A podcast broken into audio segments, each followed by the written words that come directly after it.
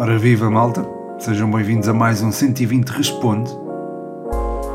É o 120 Responde número 48 e é o último antes da final do Euro. É verdade, o Euro 2020 acaba no próximo domingo e este é o último 120 Responde. Antes disso, até lá vamos ter duas meias finais e uma final. A antevisão às duas meias finais já está no Patreon, em patreon.com.br futebol 120 já os rescaldos vão estar disponíveis aqui nas plataformas habituais de podcasts, onde estão a ouvir este, começando já hoje pelo Itália-Espanha. Hoje, quer dizer, se estiverem a ouvir amanhã, o Itália-Espanha já foi ontem, pronto, vocês, vocês entendem.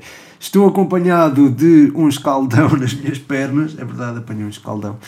Uh, fui, fui à praia com a miúda e apanhei um escaldão. Atenção, eu só tive 3 horas ao sol e mesmo assim apanhei um escaldão. E pus protetor, Portanto, malta, tenham cuidado aí com, quando forem à praia. E já agora, eh, se forem à praia, ouçam 120 Responde na praia. Eu acho que, pelo menos, é uma, uma das coisas que eu gosto de fazer, é estar na praia e ouvir podcasts.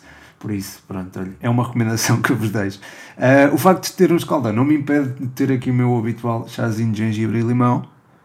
Hum, ainda quentinho porque podcast é podcast e eu procuro sempre ter aqui o meu chazinho de gengibre e limão. Os patronos têm permitido que isso aconteça, que eu tenha chá de gengibre e limão para gravar. Muito obrigado a todos, digo isto publicamente, todos os patronos, que têm o direito a dar o pontapé de saída no 120 Responde. Uh, tanto o podcast universitário como o André Rodrigues. O podcast universitário pergunta, já aqui uma pergunta curiosa, para quando o Pedro Machado treinador? Uh, já pensei muito nisso, de facto. Obrigado, Rafa, e um grande abraço para ti. Um, pensei muito nisso. Houve uma altura que estive seriamente a ponderá-lo no secundário, até foi no secundário. Até cheguei a pedir ao meu pai para o fazer, mas ele achou que era melhor focar-me nos estudos e assim foi. Ultimamente tenho também pensado nisso, não só através do 120, por causa do 120, mas também pelo trabalho que já fazia antes de criar o 120. Uh, ah, tenho tido alguns incentivos da parte de malta que treina e é, de facto é, é uma coisa que eu quero fazer. Ter, pelo menos ter a formação. Agora, se isso resol, ai, resultará em Pedro Machado treinador ou não, isso já depende. Depende da, da estabilidade financeira que for adquirindo, depende das conexões que for estabelecendo no meio, depende de muita coisa. Mas posso dizer que uma das coisas que, que mais gostava de fazer, nem que fosse só uma época, era treinar uma equipa de miúdos e estar na pele dos treinadores que me treinaram quando eu era miúdo, porque eu olhava para eles e sentia uma enorme admiração e sentia que eles gostavam daquilo que faziam. Portanto, gostava de ter esse fazer isso nos tempos livres, treinar uma equipa de malta mais nova, futebol de 7 até pode ser futebol de 7, não, não me importava nada, mas isso, pronto, isso a seu tempo acontecerá. Uh, de qualquer forma, muito obrigado pela pergunta. Abrimos, abrimos aqui com uma pergunta mais pessoal. Antes de abordarmos o mercado, uh, a pergunta do André Rodrigues, também patrono, um abraço, um grande abraço para ti, André. Ele pergunta o que achas da opção João Mário no Benfica. Portanto, é questão do momento, não é? Eu às vezes deixo estas questões para o fim, mas patrono é patrono, portanto, esta questão tem que ser abordada um, é questão do momento. Um, não sei, muito, muito honestamente não sei. Depende do esquema que Jorge Jesus queira implementar e depende também das saídas do plantel. Começando pelas saídas, começando este raciocínio pelas saídas. Se o Pizzi sair, João Mário faz sentido, apesar de ser um jogador com menor, na minha opinião, menor qualidade na definição e que não respeita tanto a ruptura. Uh, isto é, quando os colegas se desmarcam nas costas da defesa, quanto o capitão das Águias. Não é um jogador tão uh, incisivo. Ainda assim, traz maior qualidade na posse, por exemplo, e maior equilíbrio, diria, na, na gestão do ritmo de jogo. Olhando para o esquema tático, se JJ optar por um 3-4-3, João Mário faz sentido sendo utilizado como um dos médios de construção, mas eh, tendo ao lado um elemento mais posicional e agressivo, eh, mas esse elemento não existe no Benfica, ou ainda não existe, pronto. também consigo conceber João Mário num 3-4-3, caso interiorize para apoiar o ponta de lança, ou seja, sendo um dos apoios de, do ponta de lança, mas para entrar João Mário, ou sai Rafa, ou sai Everton Cebolinha, isto já assumindo que o Pizzi uh, iria para outras paragens. Portanto, seria aqui um contexto um pouco complicado. Se a formação tática passar por um 3-5-2, João Mário pode ser um elemento a mais no meio campo, ou ser o elemento de apoio ao ataque, mas este último papel parece-me improvável porque há, excessos, uh, há excesso de pontas de lança no Benfica. Um, pelo que os dois da frente seriam se calhar uh, jogadores de, de, ataque propriamente dito e, aquilo que digo vale também para o 4-4-2 que JJ usou também o ano passado e é um sistema com o qual ele se sente à vontade. Posto isto, não sei se será a opção mais viável ou rentável em termos desportivos para o Benfica, a, a, a opção João Mário, é certo que está a atingir a idade em que normalmente se atinge o pico da carreira, uns bons 28 anos, e também é certo que foi com JJ que ele se fez o melhor, uh, ou que se viu a melhor versão do João Mário. Nessa altura havia até um comentador muito conhecido em Portugal que dizia que ele era o segundo melhor jogador português a seguir ao Cristiano Ronaldo. Portanto, enfim, uh, resgatar esse João Mário, que não foi o do Sporting do ano passado, longe disso, se, se, o Benfica conseguir resgatar esse João Mário um, ehm, de 2016, uh, aí o Benfica pode ter algum retorno desportivo, mas é preciso ver onde e como se encaixaria nesta equipa, se seria compatível com Pizzi, por exemplo, e até que ponto é prioritário, dado que o Benfica precisa de saber como vai defender antes de poder abordar outros setores. Ou seja, aquilo que eu quero dizer é o Benfica precisa de centrais antes de pensar em João Mário ou jogadores para o meio campo ou até para as aulas o Benfica precisa tratar do eixo defensivo, a meu ver, pelo que, eh, na minha perspectiva, acho que a prioridade deveria ser, portanto, o centro da defesa. Mas essa é só a minha opinião. Seguindo para a próxima pergunta, ou próximas perguntas também sobre o Benfica, o Bruno Gabado pergunta: Almozrati ou Vinagre, qual deles o Benfica precisa mais? E Food Portuguese pergunta: o que achas da contratação de Almozrati e João Mário para o Benfica? Muito obrigado, Bruno e Food Portuguese, um grande abraço para vocês. Sobre o João Mário, já tive a possibilidade de me pronunciar na pergunta anterior, não me queria repetir também, pode não se alongar em demasia. A pergunta foi feita por um patrono, portanto tive que dar e darei primazia. Eh, quanto ao Almozrati, poderá ser um complemento importante ao João Mário, porque a presença de João Mário implicaria alguém mais físico ao seu lado e Almozrati seria um elemento fundamental nesse aspecto. Mas mesmo não vindo João Mário, acho que Almozrati seria importantíssimo para que o Benfica praticasse aquele futebol vertiginoso de que o, o Jorge Jesus tanto gosta, porque tem sempre ali um bom guarda-costas. Quanto a Ruben Vinagre, acho que também encaixaria muito bem no Benfica, um, tal como o Almozrati, claro, são duas contratações, a meu ver, muito importantes para o Benfica nesta altura, a seguir aos centrais. Gil Dias pode vir a afirmar-se como um lateral esquerdo fantástico, mas precisará de tempo, enquanto que o Ruben Vinagre pode uh, afirmar-se já. Portanto, acho que seria mais seguro apostar nele. E acho que seria concorrência séria a Grimaldo. De qualquer forma, entre Vinagre e Almozrati, havendo Grimaldo, uh, acho que o Benfica precisa mais de Almozrati, talvez. Passando para a próxima questão do Spanenka, o João Maria Blanco pergunta que jogadores darão um salto no Euro uh, e o Rodrigo Canhoto pergunta 48 de quem, João Mário no Benfica resultará.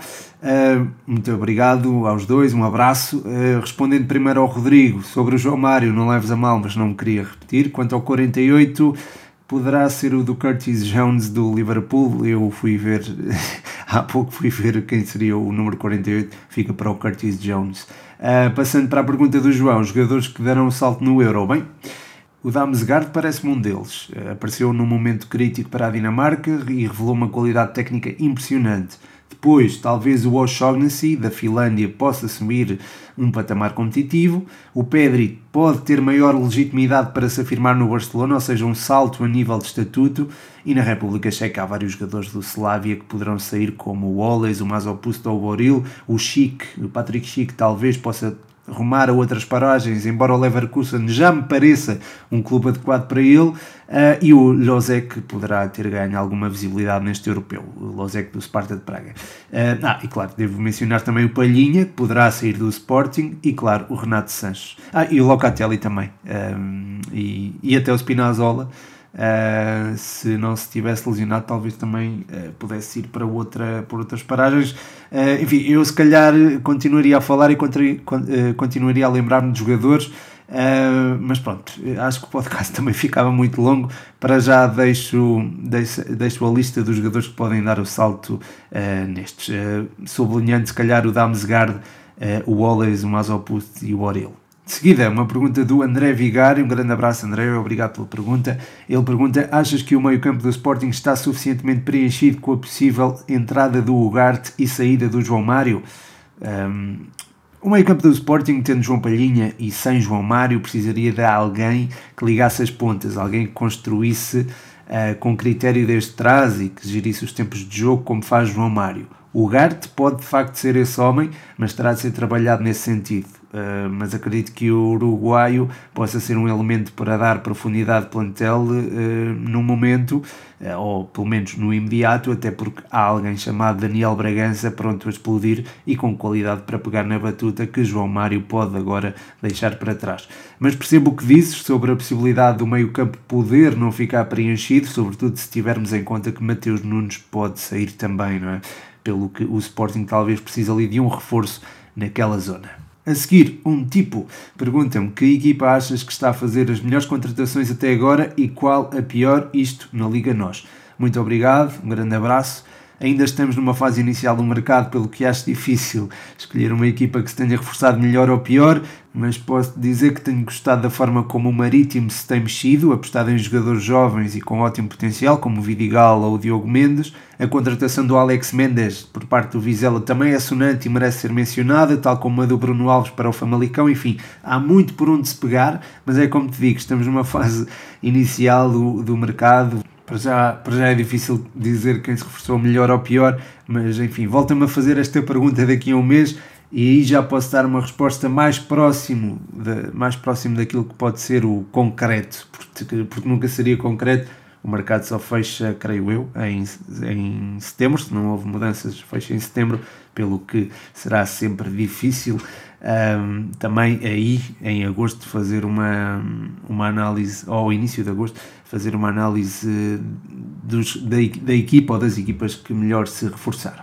Passando para perguntas sobre a Briosa, está João Mascote e Food Português. João, João Mascote pergunta como avalias a abordagem da Briosa ao mercado, o que esperas deste mercado, e o Food Português pergunta quem contratavas para a Briosa. Um, a abordagem da académica tem sido boa, diria, perante a quantidade de saídas, diria que está a ser cirúrgica, mas eficaz. Ainda é cedo, lá está, volto aqui à, àquilo que tinha dito também à, na última pergunta, ainda é cedo Uh, mas uh, as contratações do João Lucas e do Daniel Rodrigues para as alas defensivas foram boas no contratações, na minha perspectiva. A renovação do Dani Costa é importante, acho que se pode afirmar e isso poderá transformar-se em retorno desportivo e financeiro. E o regresso do REC poderá ser importante, nem que seja para dar profundidade à equipa. Precisamos talvez de extremos e de outra ponta de lança. O Hugo Seco está lá, o Traquina também, mas é preciso mais alguém para os substituir em caso de lesão e uh, até para uh, assumir a titularidade. Um, neste sentido, ter o Sanco outra vez era muito importante uh, e era também muito importante ter um avançado móvel. O Rui Costa de Santa Clara, se eles nos quiserem emprestar na sequência do negócio com o Boldini, era bonito, ou até o Gustavo Vieira, por exemplo. Uh, o Santa Clara tem ali um excesso de pontas de lança, podíamos emprestar um. Também acho que é preciso reforçar o eixo central da defesa. Aliás, eu acho que aí, se calhar, é onde há, está a maior lacuna da académica. Um, porque só há Zé Castro neste momento. Nesse sentido, gostaria imenso de ter o Gui Ramos, mas já se foi embora para a Bundesliga. E bem, é um, é um miúdo com muito potencial. Uh, posto isto e tendo em conta a disponibilidade financeira da Briosa, um empréstimo de um central, pronto, não seria mal pensado. Isto respondendo aqui à pergunta do Food Português sobre quem contratavas para a Briosa. Talvez o Marcelo do Porto B, gostei muito da época que fez o ano passado. Uh, o Pedro Ganchas do Benfica B também seria interessante. O Morato parece-me impossível. Uh, mas ainda assim, mesmo com Marcelo e Pedro Ganchas, se calhar precisamos de outros. E, assim de repente não desgosto do David Santos, por exemplo, do Penafiel, que até foi entrevistado aqui no jogo interior do Futebol 120 e é alguém por quem tenho muita consideração. É, miúdo, é miúdo, é jovem, com boa margem de progressão e se o Penafiel não contar com ele, veria com bons olhos até a sua vinda para Coimbra. Era giro. De seguida, o Canha coloca-me aqui três perguntas. A primeira, regresso do Estrela aos campeonatos profissionais, como achas que vai correr? Uh, vens à Amadora ver o Estrela Académica e qual o melhor rec, o do Estrela ou o do Benfica? O Canha pergunta ainda jogador, eh, qual foi o jogador surpresa do Euro até ao momento. Um, bem, uh, respondendo à pergunta do Estrela, eu acho que o Estrela está muito bem trabalhado e bastante profissionalizado para se dar bem com a segunda liga. Não me parece que venha a, a ser daquelas equipas que sente o choque de um novo patamar competitivo, até porque se tem reforçado bem e, e traz já talento do Campeonato de Portugal com qualidade de segunda e até a Primeira Liga. O Reco Silva é um desses jogadores, precisamente, entre o da Académica e o do Estrela. Não quero ser desagradável escolher um em detrimento do outro, mas aquilo que posso dizer é que há um que tem mais potencial. Portanto, não fico por aqui, eu acho que já, já consegues ver qual é a minha resposta. Quanto ao Estrela Académica, adorava, adorava ir à Reboleira, é um sítio histórico do nosso futebol, se houver possibilidade e disponibilidade, pá, assim o farei. Quanto ao jogador surpresa do Euro, vou em Spinazzola. Eu achei que ele iria disputar o lugar com o Emerson e que talvez o Emerson lhe ganhasse a frente, mas a verdade é que ele acabou por se afirmar e de forma impactante. Foi muito útil na dobra aos centrais, deu uma largura incrível, esteve sempre disposto a ajudar, tanto defensiva como ofensivamente, e revelou-se como um dos jogadores mais importantes para que esta Itália apresentasse o futebol que tem apresentado. Não esperava que atingisse este nível e é um jogador que se tem revelado, enfim, vai ser muito útil a Mourinho daqui a, daqui a uns meses, pronto, quando ele recuperar da, da lesão uh, que, pronto, que o afetou e que o tirou uh, fora do europeu. Acho que a Itália poderá sentir alguma falta dele no jogo frente à Espanha. Uh, mas pronto, esse, essa antevisão fiz no Patreon, em patreon.com.br futebol 120. Também preparei conteúdo sobre o Spinazzola no TikTok, passem lá em 120 futebol, aproveito para mencionar. Eh, muito obrigado, Canha, pelas perguntas. não sei se agradeci. Um grande abraço para ti. Eh, a seguir tenho aqui duas perguntas sobre o Euro. Eu começo pela do Reply Teams underscore PT. Ele pergunta: Dinamarca campeã do Euro? Sim ou com certeza? Uh, pois, entre essas duas opções não sei o que é que é de responder, mas, mas obrigado pela pergunta e um abraço. Uh, pronto, tentando responder uh, se a Dinamarca vai à final ou não. Acho que tem capacidade para uh, conseguir bater o pé à Inglaterra. Poderá provocar algumas dificuldades ao setor defensivo inglês, que, porém, é muito sólido um, mas não sei se irá, uh, irá mesmo passar a Inglaterra. Se passar a Inglaterra, vai apanhar uma Itália ou uma Espanha que talvez sejam mais fáceis de surpreender, entre aspas, do que propriamente a Inglaterra. Isto não, não quer dizer que a Inglaterra seja mais fácil ou mais difícil que a Itália ou a Espanha. Aquilo que eu quero dizer é que são equipas com uh, estilos diferentes e que são mais vulneráveis ao futebol que a Dinamarca apresenta. Eu já fiz a antevisão no Patreon e deixei lá tudo mais ou menos explicadinho um, sobre aquilo que eu acho tanto da Dinamarca como da Inglaterra. Aliás, publiquei mesmo há pouco, uh, portanto não vou alongar uh, muito. Uh, mas sim, seria mais ou menos a Dinamarca poderá, tem hipótese de ser campeã europeia. Eu gostava que isso acontecesse por, pelo Ericsson. Também gostava que a Itália se sagrasse campeã, por trabalhar também pelo facto do meu trabalho também poder beneficiar disso mesmo. Uh, e também gostava que também era giro que a Inglaterra fosse campeã um, e a Espanha também era giro. Enfim, era, era, era engraçado. A Espanha era giro pelo facto de haver um clima de trincheira, assim, uma.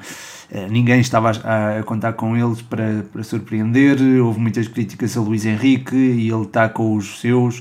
Uh, há ali um clima, um clima bom à volta da equipa e também era giro de se ver, mas pronto, Espanha é Espanha, não é? Temos sempre aquela rivalidade. Uh, e Inglaterra era, era bonito também pelo facto de, de, ser o primeiro europeu deles. É a única equipa que está nas meias finais que ainda não conquistou um europeu, portanto era engraçado ver, ver isso acontecer. Além disso, é uma equipa que joga em casa, portanto também era, também era giro. Não sou contra, não sou contra nenhum dos vencedores do europeu. De seguida, o Lipzão pergunta qual vai ser a final do Euro para ti. Para mim será Itália-Dinamarca. Muito obrigado, Lipzão, pela pergunta. Um grande abraço para ti. Um, lá está, o Lipzão também acredita que a Dinamarca irá passar a Inglaterra. E de facto é possível. Eu acho que é possível isso acontecer. Agora, poderá ter algumas dificuldades perante a solidez defensiva inglesa que é de assinalar e tem que ser sublinhada. Mas também não me vou alongar por aí além, porque deixei também no Patreon disponível a, a análise ao jogo a antevisão ao jogo, desculpa. Um, a análise farei depois também aqui nas plataformas habituais, no Eurodiário, creio que será o Eurodiário 21. Uh, mas bem, qual uh, vai ser a final do Euro para ti? Acho que a Itália tem capacidade para passar a Espanha, uh, mesmo sem Spinazzola. Também fiz a análise no Patreon, portanto não me vou alongar muito. relativamente ao Dinamarca e Inglaterra, eu acredito mais que a Inglaterra passe e que elimine a Dinamarca, mas tudo pode acontecer, não é? Isto é futebol. Uh, nós vimos o que aconteceu, por exemplo, no, no Holanda República Checa, uma expulsão despoltou uh, uma surpresa. O mesmo acontecendo também no Suécia e Ucrânia. Enfim, pode isso acontecer também no Inglaterra e Dinamarca. mas enfim, aquilo que eu acho que a Inglaterra é favorita a passar frente à Dinamarca e acredito que passe. A Itália também acho que se pode superiorizar à, à Espanha, portanto, a minha final, para mim, imagino que seja Itália-Inglaterra. Estou a dizer isto antes do jogo acontecer, não é? Vou publicar daqui a pouco, portanto, eh, quem ouvir logo o podcast sabe que estou a falar antes do jogo. Quem ouvir depois está a julgar, a dizer, pá, obviamente que era a Espanha que ia passar, ou está a dizer, ok, pronto, olha, um relógio parado está certo duas vezes por dia, não é? Passando para, para a próxima pergunta, ainda sobre futebol de seleções. Uh, opa, eu não sei se a referência desta do relógio parado estar certo duas vezes por dia, não sei se toda a gente está familiarizada com ela, mas pronto, espero que, que, a malta tenha entendido. Bem, continuando, Israel sabe pergunta: achas que o desgaste dos jogadores devido a este número de jogos enorme pode afetar os holders do Mundial eh, no Mundial 2022? Portanto, os detentores da, do, título, do título europeu? É uma excelente questão, Israel, e obrigado pela pergunta. Acho que manter uma, uma estrutura com os mesmos jogadores que vieram de disputar duas épocas com uma quantidade enorme de jogos, como também referiste eh, na, na, nossa conversa, pode ter o seu impacto. Isto é, se, por exemplo, a Inglaterra se vencer este europeu eh, e manter a mesma, o mesmo esquema, os mesmos jogadores, a mesma espinha dorsal, pode ressentir-se, porque esta última época foi duríssima. A época anterior a mesma coisa. E a próxima também será, porque começará mais cedo. Uh, o mesmo se aplica à Itália, o mesmo se, aplica à, também à Dinamarca e à própria Espanha. Portanto, vai, acho que qualquer uma das equipas que possa vencer o Euro, e não só, uh, o vencista, o, ai, o vencista, o, vencedor, o finalista vencido, ou, ou mesmo também os semifinalistas poderão acusar o cansaço de três épocas seguidas de, enfim, de de alta competição e competição intensa. Eu sei que o, o, o, Mundial vai ser disputado no inverno de 2022, o que até é bom nesse sentido, é mau em termos de tradição e há muita coisa à volta deste Mundial que, enfim, eu não vou mencionar, mas uh, digo-vos que já pensei em boicotar este Mundial, porque aquilo que se tem feito à volta deste Mundial acho que é, é um pouco vergonhoso, uh, mas não vou alongar por aí. De qualquer forma, sim, é aquilo que estás a dizer é, é de facto é interessante, a pergunta é interessante e eu acho que sim, que poderá ter um impacto físico uh, significativo, apesar de haver o verão para descansar, o verão de 2022, mas mesmo assim, uh, depois de, duas épocas uh, desgastantes, ou três, será muito complicado manter o nível, sobretudo se forem seleções ou jogadores de seleções que chegaram longe neste europeu a menos que, entretanto, neste espaço de um ano e nem é um, sim, é um ano e meio, haja uma surge alguém ou surge uma nova ideia de jogo ou se monte uma ideia de jogo que será difícil de, de fazer. Passando para a próxima pergunta, o Henrique Martins pergunta onde vai jogar José Fonte na próxima temporada. Muito obrigado, Henrique, um abraço. Eu não sei, não falei com ele, mas eu há bocado falei da lacuna de centrais do Benfica e eu acho que o José Fonte uh, tendo já passado pela formação do Benfica, poderia ser alguém uh, útil para os encarnados. Não sei se, se, há ofertas nesse sentido, se ele, enfim, tendo 37 anos. Um, poderá ponderar acabar a carreira, mas eu acho que ainda é prematuro para ele, porque o José Fonte é, é um jogador, e, e, estando na posição de defesa central, é um jogador que tem uh, margem mais do que suficiente para, para manter o nível. Já se falava que ele podia deixar abandonar a carreira no Euro 2016, uh, agora ainda se falará mais, mas eu acho que ele ainda pode ter mais um ou dois bons anos e poderá, enfim, no futebol português, por exemplo, o Benfica acho que o iria acolher bem e acho que seria alguém importante para ter no balneário. Uh, o próprio Sporting também poderia beneficiar da sua presença, até porque pronto, também passou pela formação do Sporting e acho que seria bastante. Hum, bastante interessante tê-lo por lá. Uh, também pode fazer companhia ao irmão em Braga, por exemplo, não sei, não sei qual será a ideia, mas é, mas é um central que eu imagino mais a jogar num esquema de 4 do que propriamente num esquema de 3 centrais. um, mas é alguém que pode ser bastante útil de qualquer forma pela experiência que traz, pelo mundo que traz e pela capacidade que tem de se superar. Um, e de ser também nessa perspectiva uma inspiração para, para a malta mais nova e nesse sentido, perante este contexto todo, eu acredito que o Benfica, mais do que talvez qualquer outra, outra equipa, possa beneficiar da presença do, da contratação do José Fonte a custo zero. Portanto, acho que era, seria algo seria algo benéfico para, para os encarnados e também para o clube.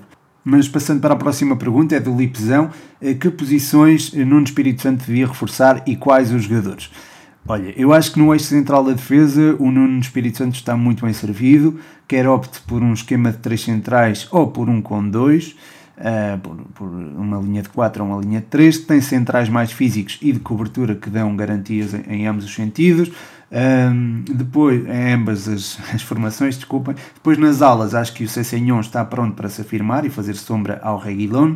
E do outro lado, o Doherty o, e o Aurier podem perfeitamente lugar, lutar por um lugar na ala direita e serem competitivos. Ou seja, a nível defensivo a equipa parece-me equilibrada. No meio campo, Ndombele pode ter um ano de afirmação ou dar continuidade à espécie de afirmação que teve com o Mourinho e formar com Oibier um duplo pivô muito interessante, sempre com Skip, Winks e Sissoko uh, ali a dar profundidade no, do plantel, de profundidade do plantel, fazer sombra, digamos assim. No apoio ao ataque, poderá aí, aí sim, poderá arranjar-se alguém um, se se optar por um esquema com um jogador num apoio mais declarado a Harry Kane e, e, também se poderá reforçar com uh, o Tottenham também se poderá reforçar com um substituto para o ponta de lança. Uh, de extremos o Nuno Espírito Santo está muito bem servido ou seja, não saindo Kane acho que há pouco para reforçar. Seria portanto o elemento de apoio ao ataque fizesse a ligação meio campo ataque. Embora o Kane já o faça muito bem portanto não sei até que ponto seria necessário ter alguém que ligasse a fazer essa ligação.